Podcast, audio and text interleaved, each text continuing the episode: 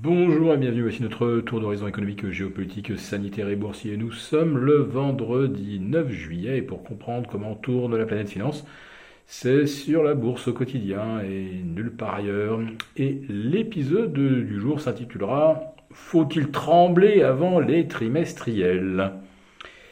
En tout cas, s'il y a eu une rude secousse euh, jeudi à Paris, et sur la plupart des places européennes, d'ailleurs. Euh, Wall Street, en revanche, n'a pas tremblé. Et les indices US ont perdu trois fois moins de terrain que les places européennes. Trois fois moins, en tout cas pour le Nasdaq, qui n'a cédé que 0,7, quand euh, l'Eurostox perdait euh, pratiquement 2,20, et la bourse de Paris, moins de 10, et jusqu'à moins de 70. La seule alerte à la baisse hier, bien, euh, on l'a observé sur le Dow Transportation. Vous savez, c'est cet indice euh, qui agrège, euh, bien, par exemple, les messageries. Vous savez, ces petits camions qui vous délivrent les colis que vous avez commandés chez Amazon ou autres commerces en ligne. ce sont les, camions qui livrent des pièces détachées. Ce sont les trains, voilà, donc euh, combien circulent, combien de, voitures et de conteneurs transportés.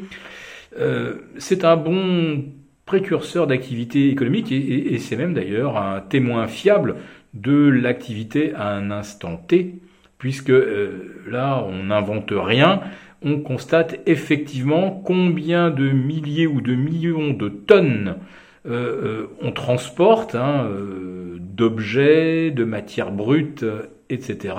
On regarde également hein, combien d'avions circulent, avions cargo. c'est donc là, d'un seul coup, un trou d'air qui interroge parce que on vient de réviser à la hausse, par exemple, les prévisions de croissance en Allemagne, on maintient les 6 en France, 6,5 aux États-Unis. Et vous avez donc ce précurseur d'activité qui, lui, euh, dévisse littéralement, alors que les autres indices US tiennent, tiennent bon. Bon, tout simplement parce qu'on sait comment les faire tenir bon. Euh, il suffit de venir vendre massivement le matin en Europe. Allez hop, cash machine. On récupère des liasses de billets aux distributeurs euh, CAC, DAX et autres AEX. Et le soir, eh bien, on euh, va euh, racheter les titres du Nasdaq, du S&P, et on évite à Wall Street de perdre pied. Bon, on connaît, c'est du grand classique. Mais ça, la chute du Dow Transport, ça, c'est beaucoup moins classique. Voilà. Alors faut-il s'en inquiéter? Ça reste quand même ce qu'on appelle un petit peu un épiphénomène. On ne peut pas d'ailleurs exclure qu'il s'agisse de ce qu'on appelle un bruit, c'est-à-dire un, accident tout simplement. Euh, alors entre bruit et euh, bull trap ou bear trap, euh, souvent il n'y a a pas épais. des fois, on s'aperçoit qu'il y a de la manipulation. Regardez par exemple ce qui s'est passé sur le pétrole mardi. On pulvérise des plus hauts depuis fin 2014. On va au-delà d'ailleurs des sommets de l'année 2018 on voit 77 euh, sur le WTI et le soir on se retrouve en dessous de 73. Et là, on a littéralement enterré toute la spéculation, puisque tout le monde était en effet dans le même sens pour plusieurs raisons. L'OPEP qui ne parvient pas à s'entendre, et euh, pas euh, de date de reprise des négociations. Vous avez donc le relèvement des objectifs de croissance en Europe aux États-Unis. Et là, dans ce coup, bam, ça, ça dévisse. Donc ça, euh, ça s'appelle effectivement, oui, une porte de saloon, mais surtout, euh, ça s'appelle euh, casser les pattes à la spéculation. Alors, est-ce que sur le CAC 40, parce qu'on n'arrivait plus vraiment à aller au-delà des 6550, on s'est dit, allez hop, on fait baisser un tout petit peu, hein, et euh, là ça va remotiver les acheteurs. Et euh, si on n'arrivait pas à franchir les 6550, là avec des vendeurs qui se sont fait piéger sous 6004, eh bien là on va avoir du monde qui va se racheter, et là on va repartir chercher les 6666, parce qu'il y a effectivement un petit peu de terrain à rattraper. euh, plus de près de 4% en fait, alors que euh, le S&P 500, lui, il est toujours proche des sommets. Il n'a perdu que 0,8% la veille par rapport à un record qui lui datait de l'avant-veille. Vous voyez.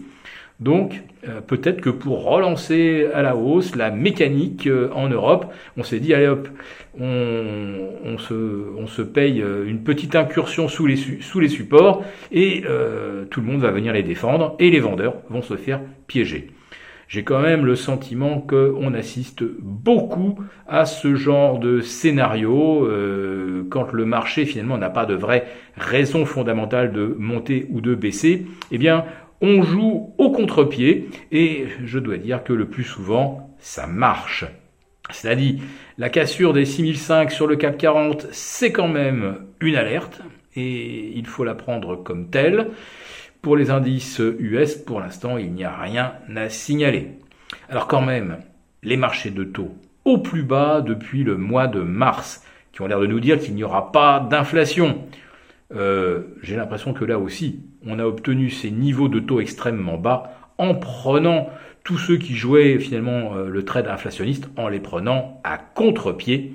Un exemple de plus donc de ce marché qui ressemble un petit peu à une table de poker où l'on enchaîne les coups de bluff et où on gagne plus d'argent en faisant, jeter sa main à ses adversaires plutôt qu'en euh, abattant des cartes maîtresses. Je vous souhaite à tous un très bon week-end. Je vous rappelle que la semaine se termine à Paris sur une petite consolidation de 0,5% et pas de consolidation du tout à Wall Street.